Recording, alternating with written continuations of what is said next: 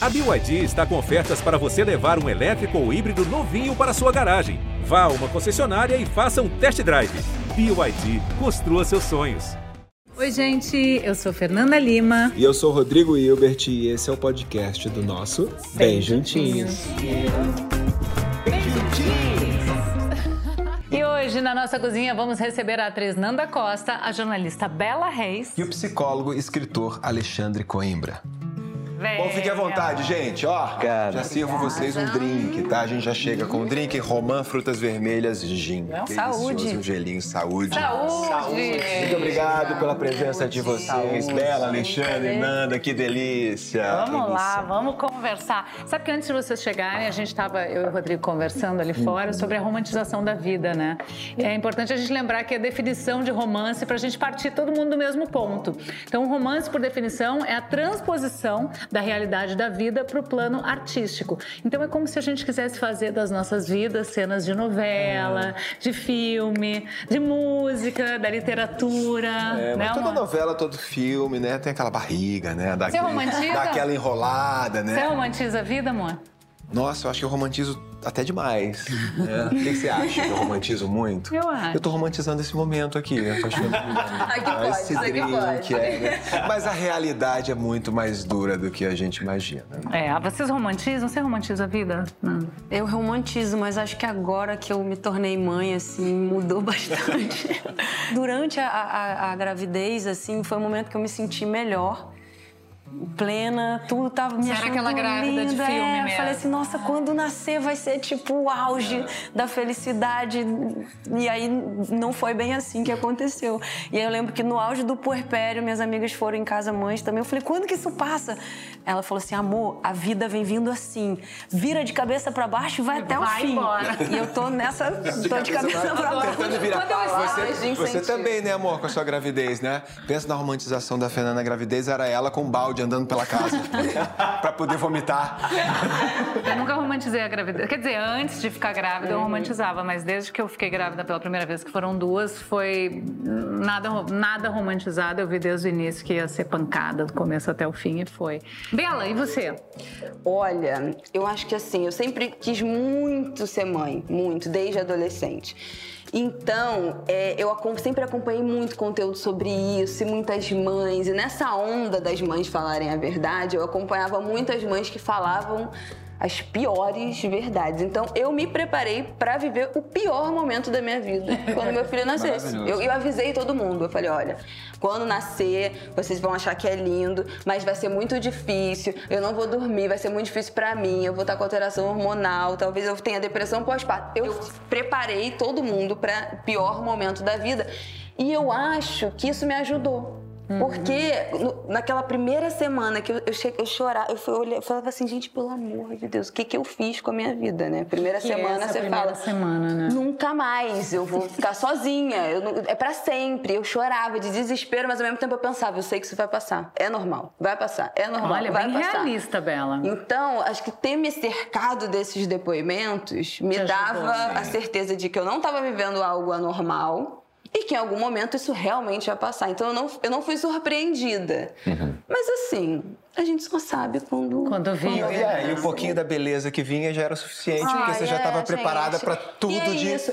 Quando de a criança. péssimo, né? Você tá assim, no fundo do poço, a criança faz três meses, dá o primeiro sorriso. Aí você fala, acabou. acabou, acabou. Eu nem me lembro mais. Exatamente. que era mesmo, que era ruim, eu nem lembrava mais disso. Alexandre, faz parte da nossa cultura romantizar as coisas? Faz parte do humano. A gente, se não romantizar, a gente fica pisando em chão de espinhos o tempo inteiro, né? Então, a romantização, a idealização é, é a base do sonho.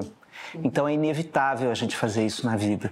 É, a, o problema é que a gente se acostuma só com a parte do sonho e esquece que é um ciclo que começa com a expectativa, com a romantização, com a idealização e termina necessariamente com a frustração, que é o encontro com Esse o real. Que é, o problema, né? que é a hora que a gente se, se dá conta que aquilo que a gente sonhou não é exatamente o que está nas nossas mãos. Uhum. Então, é, não tem problema nenhum romantizar.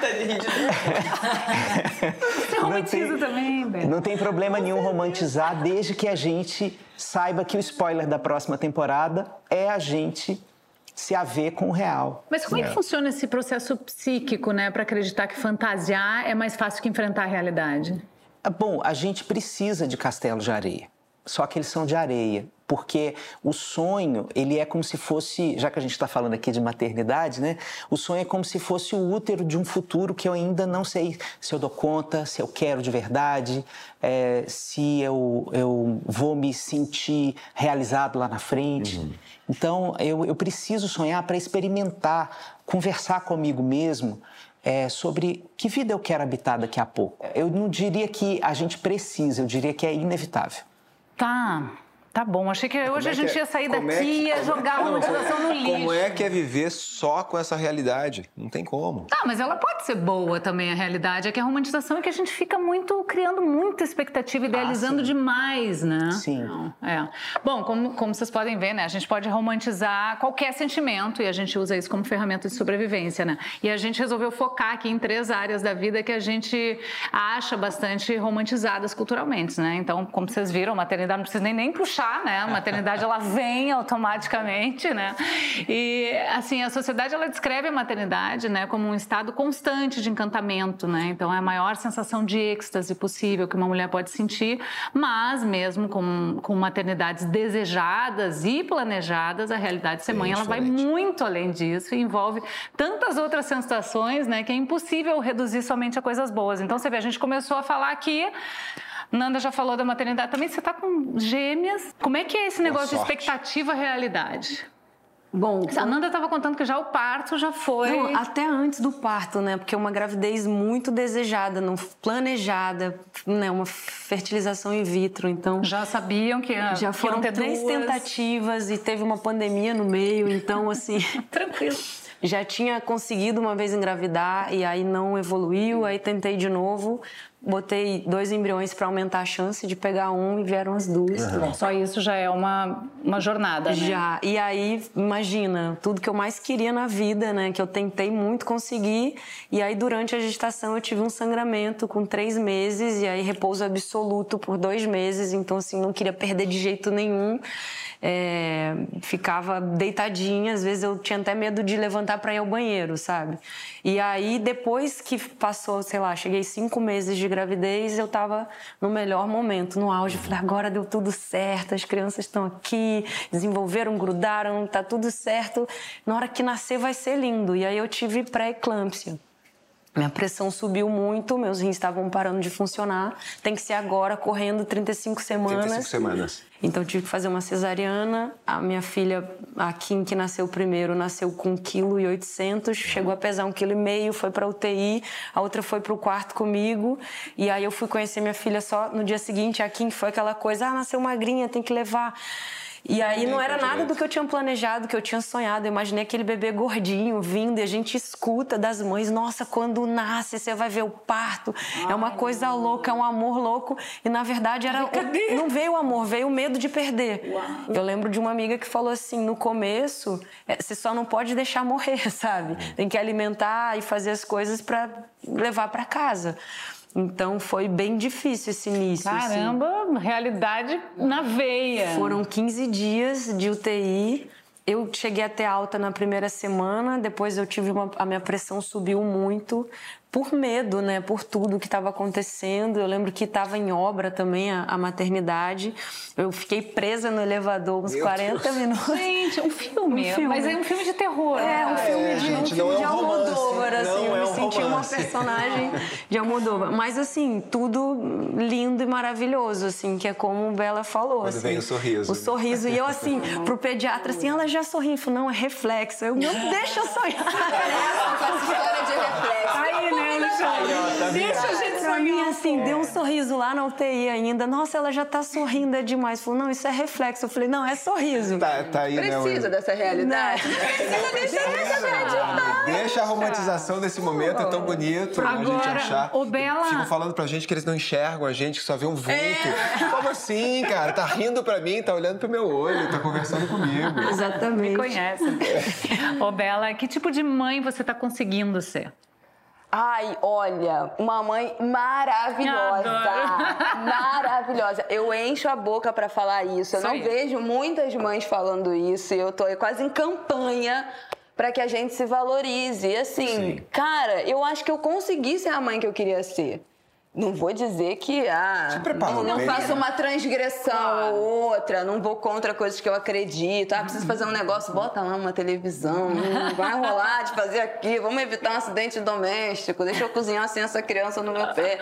Enfim, as coisas que a gente vai contornando. Me estresso, às vezes grito, aí eu falo, meu Deus, é uma criança de um ano, o que, que eu tô gritando? Ele não tem culpa de nada. Mas dentro dessas. Do possível. do possível, cara, eu acho que eu sou uma mãe maravilhosa eu, eu consegui é, colocar em prática todas as coisas que estavam dentro do que eu podia estudar, do que eu conseguia contornar, do que eu podia me munir de informação. Eu consegui implementar a educação que eu acredito, né? Eu não fui contra os meus instintos. Eu acho que meu filho é lindo, que está se desenvolvendo muito bem. Então, por que, que eu tenho que ficar nessa do ah, eu me acho razoável, uhum. ah, eu me acho ok. Não, que a culpa materna não deixa a culpa materna. Ai, a culpa né? materna chega e fala, eu não posso falar Sim. palavrão na gravação.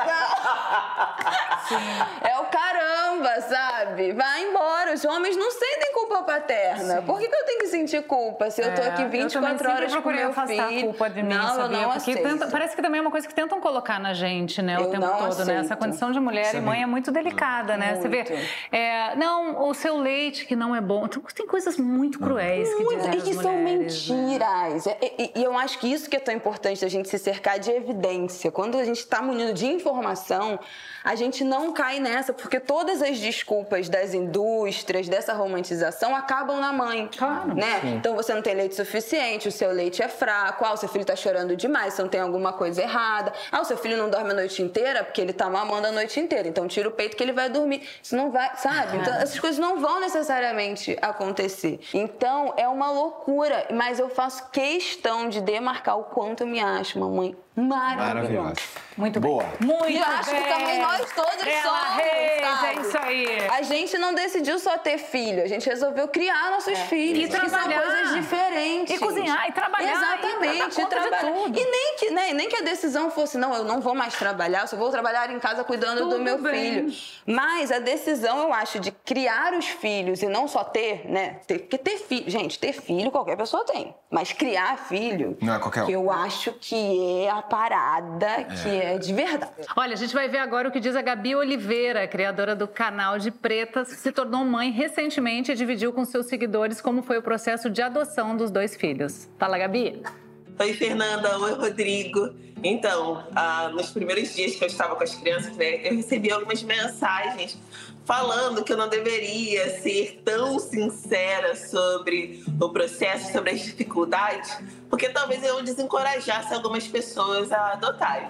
Só que, ao meu ver, é muito importante que a gente deixe tudo bem esclarecido. Mostre também que o processo não é simples, muitas vezes não é fácil, porque nenhuma maternidade, nenhuma paternidade é, né? Se você convive com seu filho, se você está disposto a educar uma criança, é claro que esse não vai ser um processo simples, é um processo cansativo, é um processo que no início tira todas as suas energias. E eu não acho que por ser mãe através da adoção, uh, eu deveria me privar de um relato real sobre a minha convivência com as crianças, sabe? Obrigada, Gabi. Você é maravilhosa e presta um super serviço para todo mundo que te segue. Alexandre, qual a importância da desromantização da maternidade? É, primeiro, permitir que a mulher seja muitas outras coisas além de mãe. É, uma sociedade que transforma a mãe numa mulher exclusivamente é uma sociedade basicamente opressiva. A mulher tem o direito dela ser o que ela quiser, inclusive depois que ela é mãe, sobretudo depois que ela é mãe. Então, é, desromantizar a maternidade é construir um espaço de liberdade para essa mulher, construir a biografia que ela quiser. É, e para o filho é muito importante ter contato também com a mãe real. É, para o filho poder, a gente também cresce com os erros dos nossos, das nossas mães e dos nossos pais. Né? É, quando a gente se dá conta de como os nossos pais, as nossas mães erram e se reparam e pedem desculpa, isso também é aprendizado para gente. Total. Então, desromantizar a maternidade é viver um mundo mais delicado, mais generoso é, e, obviamente, mais potente para essa mulher que com certeza não quer ser sua mãe. Né? Sim. É um detalhe, né? Mas faz toda a diferença, né? Quando a gente ouve você falando isso, né? Porque ser mãe é um projeto trabalhoso, intenso, né? Infinito, mas também pode ser extremamente delicioso quando são respeitadas as características de cada mulher, né? É, Bela, o que, que a maternidade liberta? Cara, eu acho que me livrou de muitos pesos que não faziam sentido. Eu acho que dá um senso de prioridade, sabe assim? Ai, olha, isso não é importante. Eu tô aqui com meu filho. Ai, olha, eu, legal esse convite, mas eu, eu prefiro outra coisa. O meu foco agora é outro. Eu acho que que é uma desculpa perfeita para a gente focar no que é de fato prioridade, entender o que, que é importante para a vida, porque a gente vai né, acumulando um monte de cacareco, né, com a opinião do outro, com coisa que a gente faz porque não sabe dizer não, porque não. Né, Principalmente não... isso, né? Nossa, horrível. Então acho que me deu essa, esse senso de prioridade que me tirou de um monte de coisa que não tinha nada a ver. Total. Ô Nanda, é, o que, que você descobriu sobre você na maternidade? É, eu descobri que eu tenho paciência, porque eu sempre fui muito ansiosa, tudo para ontem, a cabeça pensando lá na frente como é que vai ser, não ir na escola, sabe? Já pensando das meninas na, indo na escolinha, sabe? E aí. Nem nasceu ainda. Exatamente, onde é que vai estudar, como é que vai ser o ensino. Então. Você está conseguindo fazer as coisas mais. A qualidade de presença. Um dia depois do é, outro. Ou também, por exemplo, o celular, que era uma coisa que eu ficava muito agora agora não dá. Então a minha relação com o tempo mudou assim. Parece que o dia, o dia demora mais para passar, sabe? Tem mais coisa para fazer. Acho que mudou isso, assim, a, a presença mesmo e não dá para pensar no amanhã, porque eu sempre estava pensando no depois, sabe? E agora eu tô ali focada, né? Você fez um vídeo que viralizou super divertido sobre maternidade, né? E, e você ficou surpresa? Com o retorno, é. fiquei. O Zaquim só pega meu peito se eu estiver deitado. Ou seja, se ela sentir fome no meio da rua, eu vou ter que me jogar no chão e botar o peito para fora. Enquanto isso, eu vou dando mamadeira. Ela só quer mamar se eu estiver em pé e andando. E a tia que não quer mais pegar meu peito. Ela só pega o peito se eu estiver embaixo do chuveiro. Não dá para dar mamar com a água do planeta acabando. Minha licença maternidade também tá acabando. Eu não lembro nem o que, que eu comi ontem. Como é que eu vou decorar um texto? Meu cabelo tá caindo pra caramba. Queria ter cortado meu cabelo bem curtinho. Deus me livre botar minha garré de novo. Será que eu tenho que falar que meu corpo mudou muito? Será que meu corpo vai voltar? Será que ela ainda me acha linda? Será que elas não querem mais o peito que o peito caiu? Caralho, aquele cara foi fazer na Rússia. Vou tentar dar o peito de novo. Porque eu fiz também um pouco sem pretensão, não sabia. Era. É eu postava muita coisa, né, antes de ser mãe. Agora não dá nem tempo, sabe? Eu não tenho tempo para postar e para. Que é ótimo também, Exato. né? Você vive mais, né, nessa realidade aqui. Então, ali naquela dificuldade e aí também, né, você não pode deixar o você tem que alimentar ali o bichinho também, né, do da rede social, porque hoje em dia é muito importante Sim. isso. E aquilo ali foi tipo um desabafo. E foi do jeito que dava, sabe? Não... E aí não teve muita edição, muito nada. Foi do jeito que que, que aconteceu. eu só, é. Exatamente, eu só e narrei as mães, depois. A maioria, imagino que sejam de mães, né? Que é. tenham te, te respondido. Muita gente, nossa, você me descreveu todinha assim também. Meu filho só mama deitado. E aí eu achava que só minha filha queria mamar Pronto, deitado. Né? Isso é que é legal, né? Essa identificação né? de outros grupos, de outras mães que fazem a gente não se sentir tão sozinha, né? Tão fracassada às vezes, né? Por não conseguir alguma coisa. Alexandre, explica pra gente o conceito de maternidade compulsória. Olha, isso é uma, é uma tragédia, na verdade, porque é, imaginar a biografia de uma mulher como se fosse assim, uma montanha que ela sobe, sobe, sobe, e o topo da montanha, assim, o, é o padrão ouro é, da vida é chegar na maternidade. Por que, que isso é uma tragédia? Porque é, não pode ser o único é, jeito de construir realização numa vida. Uhum. Né? As mulheres merecem ter o direito de não querer ser mães é, ou de querer ser mães de uma outra forma, porque essa maternidade compulsória ela vem é, com o peso de ter que ser, por exemplo, biológica. Uhum. Então, a, a, mãe adotiva, a mãe adotante, já começa a maternidade dela se sentindo fracassada porque ela não foi capaz de gerar um filho biológico. Uhum. Então, é, é, esse conceito é um conceito que é avassalador para a biografia de muitas mulheres, que provoca muita culpa, por exemplo, em relação à realização profissional, realização afetiva, porque de repente você é, se é, descobre junto com um parceiro ou uma parceira que não quer uhum. um filho. Uhum. E aí você pode fazer essa reflexão é, se aquilo ali é mesmo um desejo seu ou se é imposto socialmente. Uhum. Uhum. É, eu acho que também discussões como essa, né, e tantas outras que a gente vem ouvindo por aí, normalizam, né, o fato de uma mulher não querer ser mãe, né? Eu já consigo conversar com mulheres hoje que falam, olha, já tô com 39, 40, tô vendo que ainda não tenho parceiro, também não sei se é, sabe, eu já consigo ver mulheres que, que refletem, né, param para refletir, será mesmo? Talvez até se tivesse numa outra situação teria mas nessa situação acho que é melhor não ter. Eu acho lindo ver mulheres que estão construindo essa afirmação é, porque a é? mulher que não quer ser mãe é vista como egoísta. Exatamente. É visto como, vista como uma pessoa que não tem coração, que não gosta de criança. Não tem nada disso, gente. Claro. Não tem nada a ver com isso. Tem a ver com prioridades na vida. Uhum. Né? E você pensa quantas é, crianças a gente está protegendo socialmente quando a gente não obriga uma mulher a ser mãe. Sim. Porque é um, é um desafio, e pelas histórias que vocês compartilharam agora, é um desafio extenuante, que cobra muito da energia, da disponibilidade de uma mulher. Sim. Você recebe mulheres na sua clínica com essas questões? Muito, muito. Assim, eu diria que um dos, um dos motivos clássicos, assim, de procura de terapia da mulher de...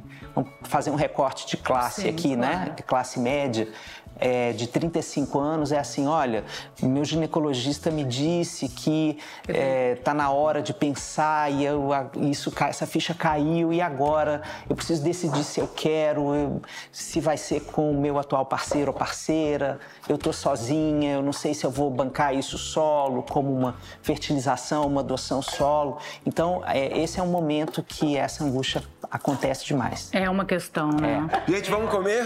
Vamos. vamos lá, a gente tem uma sopinha de tomate com também uma saladinha de melão e tomate cereja hum. e manjericão. Que delícia, tá lindo Por favor, isso. amor. Vamos lá. Ai, que delícia tá esse gostoso, assunto. Tá, gente? Você vê né, que as experiências né, podem ser tão diferentes né, na maternidade. Alexandre, Hum, é gostosa, né? Hum, é bem refrescante. Hum, Deixa eu sentar aqui do teu lado que eu cansei. Peraí, deixa eu tirar aqui o celular. Cansou de ouvir, de Não, cozinhar? Tem talento pra cozinhar, já pensou em fazer isso de... profissionalmente? Quase. Sabe que a Fernanda me deu essa Gente, ideia há 10 anos atrás? E foi muito fácil, hein, de foi fazer. rápido, Você viu, né? né? Já quero. Hum. Tomate batido com palmito? Não, pepino. Você tempera o tomate, tomate, pepino, cebola, alho. Hum. Você tempera com limão, sal, pimenta do reino, deixa curtir um pouquinho, hum. bate no liquidificador, tá pronto. E o melãozinho só para dar o adocicado da. Gente, tirar um pouco da acidez do tomate. Ele nunca tinha feito isso pra você? Não. Nunca, né? Nossa, muito bom. É que eu, eu nunca tinha feito comida. na vida. Isso ele tá fazendo para visita, comida assim em casa.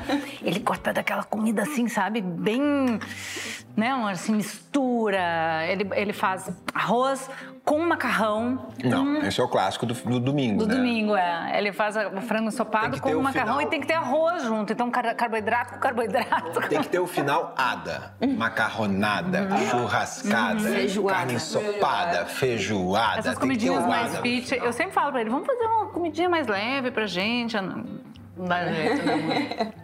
Não, dá sim.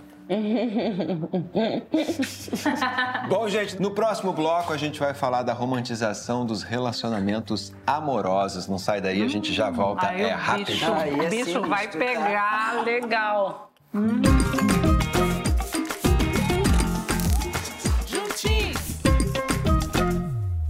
Esse é um recado para você que será pai baseado na minha vivência paterna. Vou te dar algumas dicas para você acessar quando se tornar pai. A mãe vai amamentar de 3 em 3 horas. O ideal é que ela consiga dormir pelo menos nos intervalos da madrugada.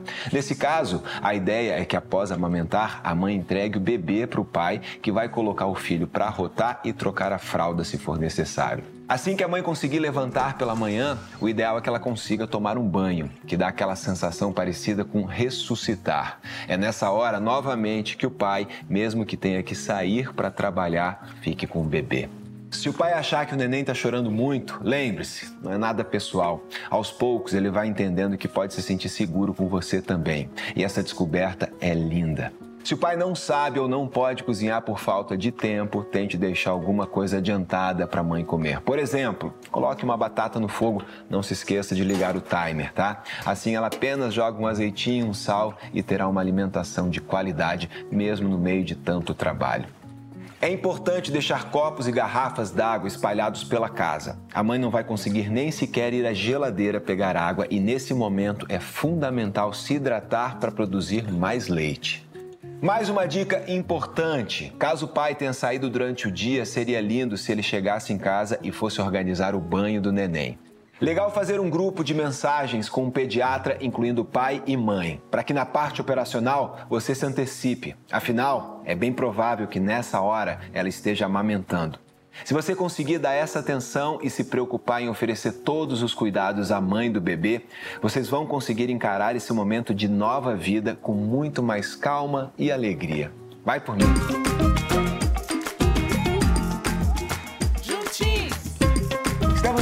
Volta com o nosso Bem Juntinhos, a vida como ela é, é o nosso programa de hoje. É, e para contar com a gente essa história, a gente está aqui com a atriz Nanda Costa, a jornalista Bela Reis e o psicólogo Alexandre Coimbra. Obrigada pela presença de vocês, o papo tá ótimo. E como a gente está falando de romantização sem perder a poesia da vida, agora a gente vai falar de um assunto que gera muita expectativa e sofrimento, que são os relacionamentos amorosos romantizados. Nanda. Senti um olhar. Senti um olhar, mas não vou falar agora, vou falar depois. Tá. Nanda, com você, por favor. Ai, meu Deus. Qual história de amor é, do cinema, assim, que você acreditou e que você queria que fosse sua? Ah. Acho que Lagoa Azul. O meu também tá na cabeça aqui. O meu também. Engraçado, né? termina bem mal ali, né? É. Não, mas assim, a ilha, história, a ilha, amor, pescar, Paraty, é. sabe? Um pouco. É, é. Eu também. Ô, Bela, como é que você acha que os filmes e as novelas, eles pautaram a nossa forma de se relacionar? Ai, totalmente, né? Assim, totalmente. desconsidera, acho que todas as, é, as particularidades da nossa sociedade, inclusive. Se a gente voltar nesse, nesse contexto de raça, de classe, né? Se você não tem dinheiro, se você tem que ficar contando dinheiro, o relacionamento é muito mais difícil, né? Com, seja com marido, seja com esposa, companheiro, companheira, com mãe, com pai.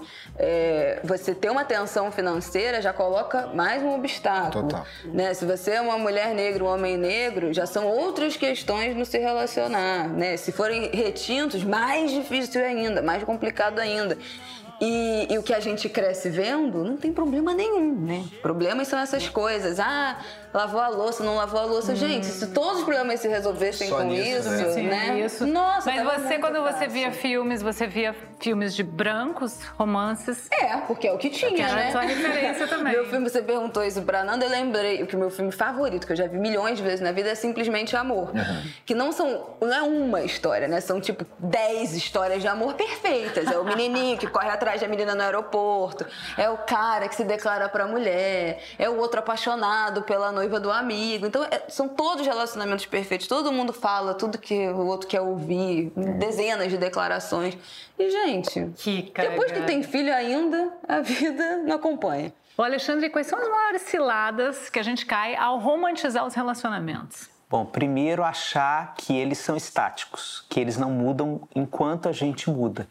É, é relacionamento amoroso, ele é um terceiro elemento que é maior que a soma dos dois mas o relacionamento ele é uma, uma amálgama que vai se transformando o tempo inteiro.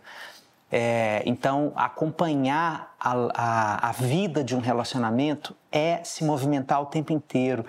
Então, amor romântico, para mim, é o Darth Vader do relacionamento. Porque ele, ele faz a gente acreditar, assim, na, é uma, é na grande perfeição. fake news, na verdade. Uhum. Porque o que, é, o que é real mesmo é que é atrito tem amor, tem companheirismo, mas tem atrito o tempo inteiro, uhum. porque a gente precisa negociar o tempo inteiro. Uhum. O que é que eu estou querendo agora da vida?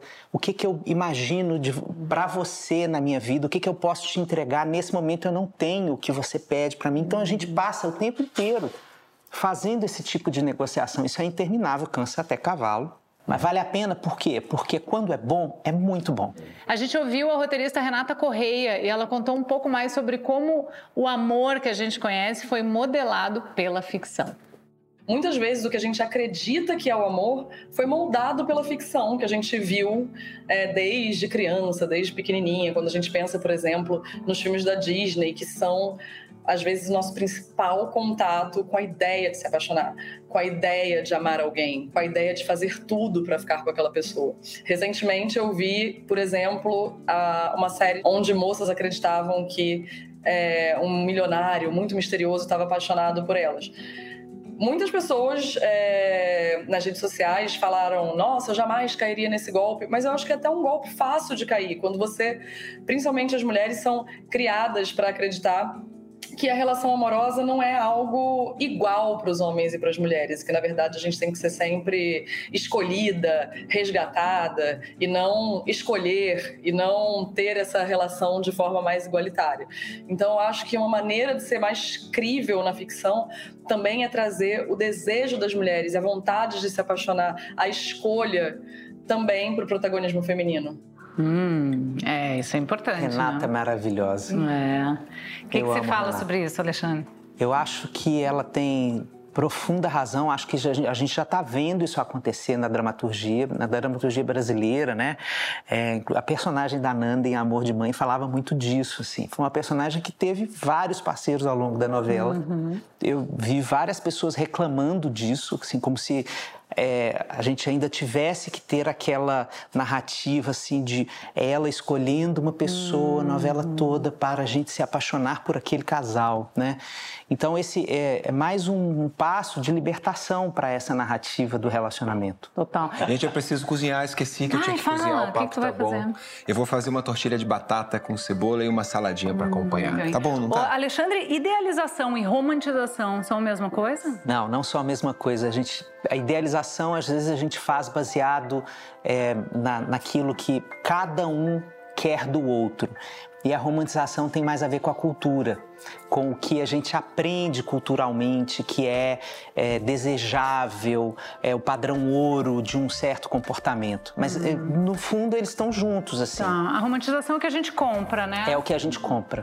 A idealização é mais assim. É o que eu quero de você. Tá.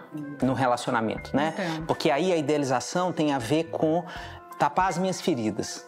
Uma das idealizações que a gente faz no relacionamento é eu quero que você cure as minhas feridas. Ah, que, que é um peso intransponível. Enorme, Ninguém dá conta de fazer isso, sim. né? Bela, quando você via esse filme, simplesmente amor, você idealizava? Você ficava esperando Ai, gente, assim? muito. Meu ascendente, aquelas quem acredita em astrologia, é em câncer. Ah, minha A minha Vênus é em peixes, eu sou a pessoa mais grude.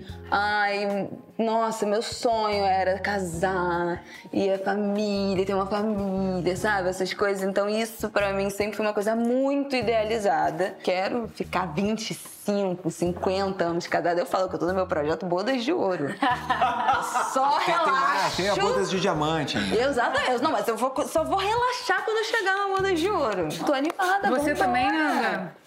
Eu quero passar a vida inteira com a Alan, assim. Uma mesa de românticos, né? Cafona. É isso. Você, Alexandre, como você tá aí? Eu tô ótimo. Se você falar diferente... Não, eu Você vai falar diferente? Eu tô felicíssimo. A gente já... Bom, obviamente, pandemia não foi fácil para ninguém, né, gente? A gente teve aí os nossos desencontros importantes. Muito porque... tempo demais juntos. Exatamente. nenhum casamento e nenhuma família estava programado para esse encontro 24 vezes 7, né? Durante tanto tempo.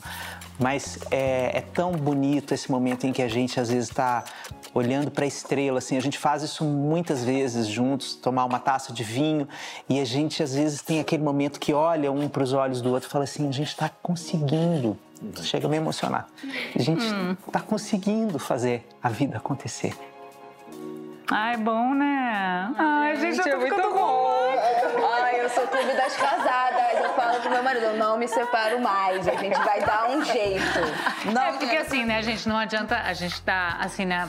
É, pensar que as dificuldades não existem é que faz mal ao amor, né? Sim. Não é amar e desejar estar junto Sim. e ter planos, né? Só a gente não se iludir, né? Que ah, vai ser só alegria, vai ser só flores e que a gente não vai ter que lidar com dificuldades no dia a dia, né? Eu acho que é por aí, né? Porque também tá achando aqui que a gente tá querendo destruir o, o, o romantismo e o amor, mas é, é só a gente saber que a gente precisa lidar com realidade, né? É, amor é trabalho. Amor não se recebe, amor se constrói, se conquista dia a dia é, e se conquista com, uma, com um exercício interminável de curiosidade sobre o outro. Quem é essa pessoa que eu escolhi naquele momento lá que eu escolhi, ela era outra. Quem é essa pessoa Quem hoje? Quem é essa pessoa né? hoje? Exatamente. Essa curiosidade não pode terminar nunca, senão o amor termina junto. E aproveitando assim esse nosso programa romântico romanticíssimo. Nossa! Como é que tá passando longe, né? Como é que você definiria o seu amor pela Lala?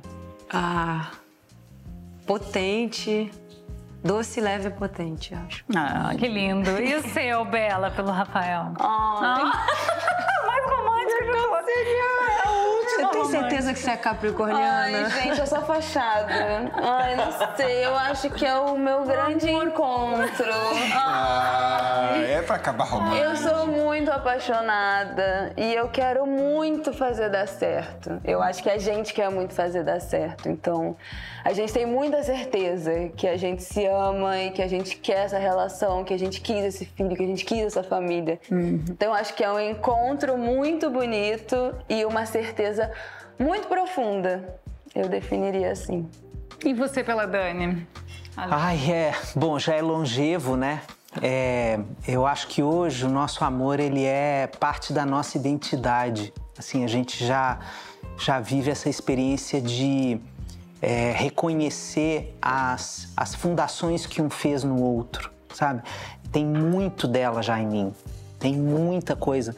Muito do que eu consigo ser hoje é porque essa mulher me ensinou a ser. Bom, os pratos estão aqui, vamos comer, né? É, gente, ó, uma tortilha de batata com uma saladinha Adoro. de couve, alface, a gente tem carambola e um pesto de hortelã. Olha, a gente vai seguir comendo aqui no nosso papo gostoso, a gente vai pro intervalo, mas antes eu quero deixar vocês com uma frase que eu adoro. Abre aspas. De todos os mal entendidos, o amor é o meu preferido. Fecha aspas. Obrigada, Ana Sui. A gente já volta. Até já.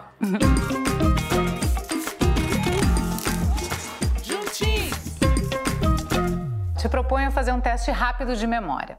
Na saída da escola das crianças, você vê mais mães ou pais ali para receber seus filhos? E nos consultórios pediátricos? E no mercado? Tem mais homens ou mulheres fazendo as compras? Na maioria das vezes são elas, né? Isso sem contar todas as ações e decisões que acontecem no dia a dia do trabalho, em casa e aqui, ó. É, as mulheres sofrem uma carga mental desproporcional. Bom, a dica de hoje é justamente para casais que vivem juntos e precisam dividir melhor as tarefas da casa, da família e de tudo que orbita aquela relação. É por isso, antes que a casa caia e o casal brigue, melhor deixar a semana ou mês organizados com tudo que precisa ser resolvido, além dos prazos e quem vai fazer o quê. A gente fez um quadro simples, você pode fazer aí na sua casa um quadrinho menor, botar na porta da geladeira, ver qual é o lugar ideal. Amor, eu pensei da gente fazer o mês, então. Tá. Coisas do mês que são minhas e tuas, e depois, semanalmente, o que, que a gente pode se dividir. Tá bom. Tá? Dentista e médico eu vou botar pra mim, tá? Compras toda segunda-feira. Boa. Então eu vou te botar pra dar o banho na Maria. Fechado. Tá? Olha que legal isso, ó. Hoje eu não posso dar banho na Maria, eu vou trocar com a Fernanda e vou pegar alguma coisa dela, levar e buscar crianças na escola. Então você pode sempre fazer essa troca. O principal é que medidas como essa ajudam a tirar da mulher essa responsa de ter que ficar lembrando de tudo e cobrando o outro o tempo inteiro, que é muito chato. É, bom, agora não tem mais desculpa, meu amigo. É só fazer.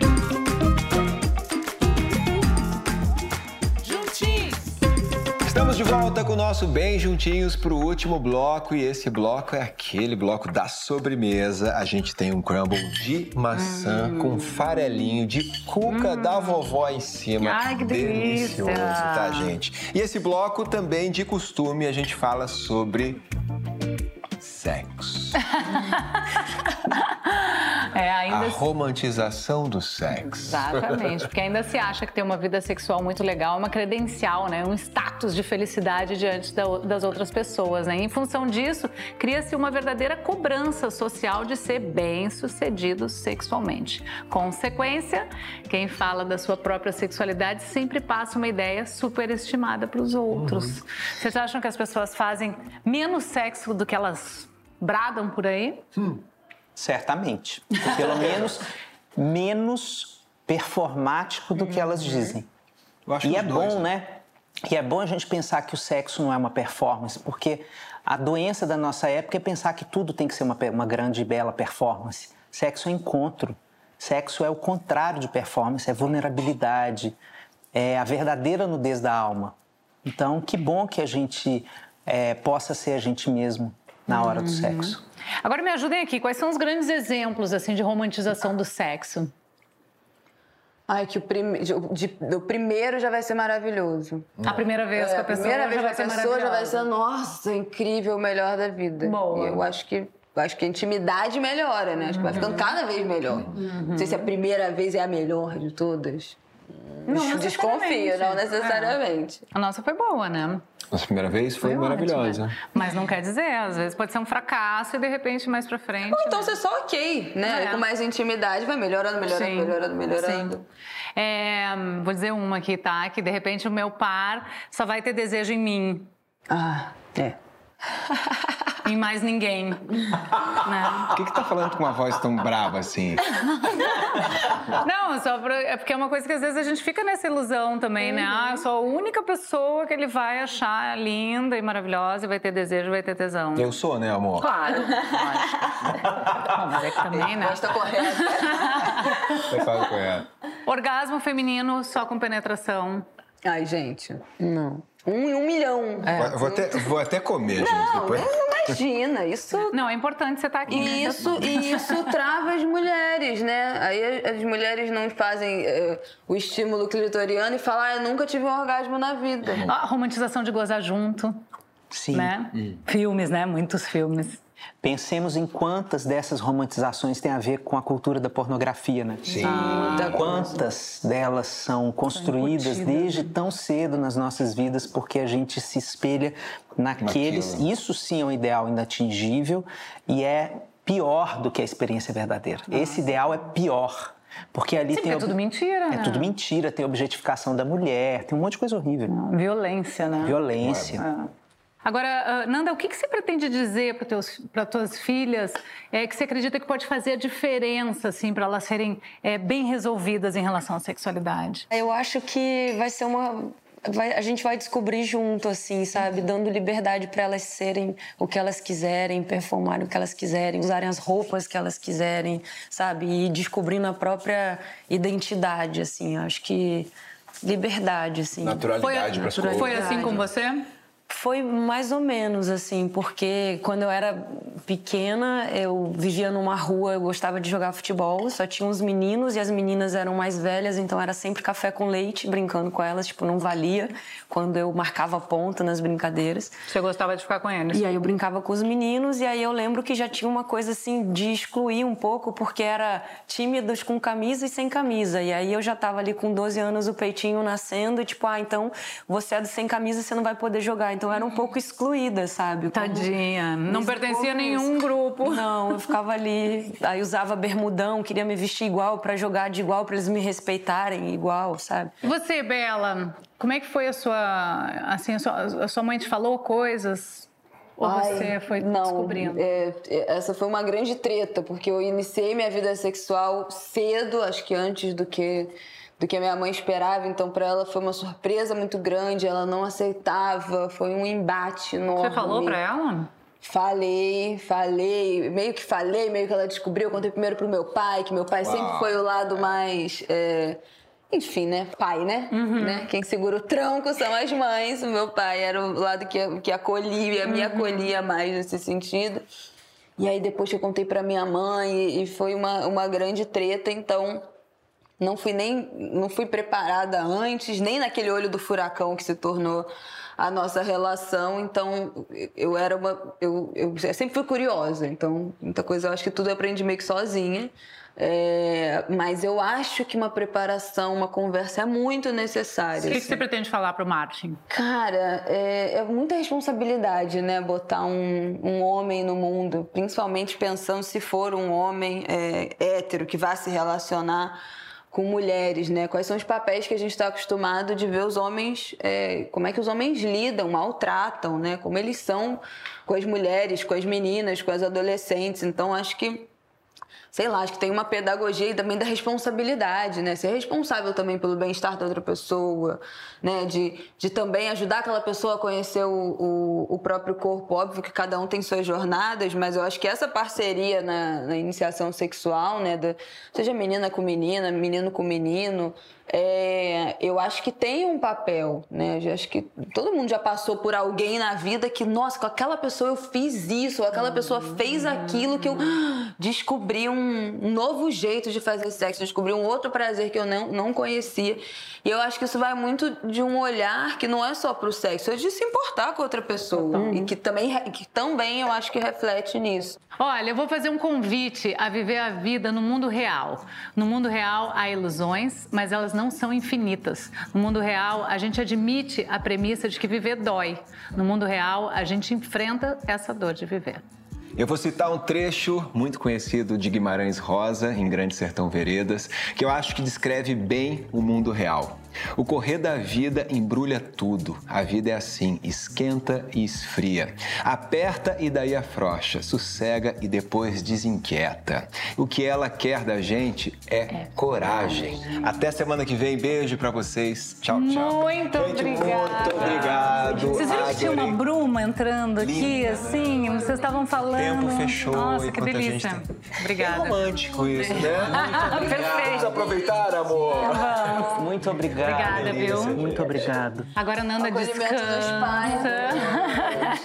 Nanda descansa, Bela também descansa. Ai, quem me dera. Muito obrigado. Prazer.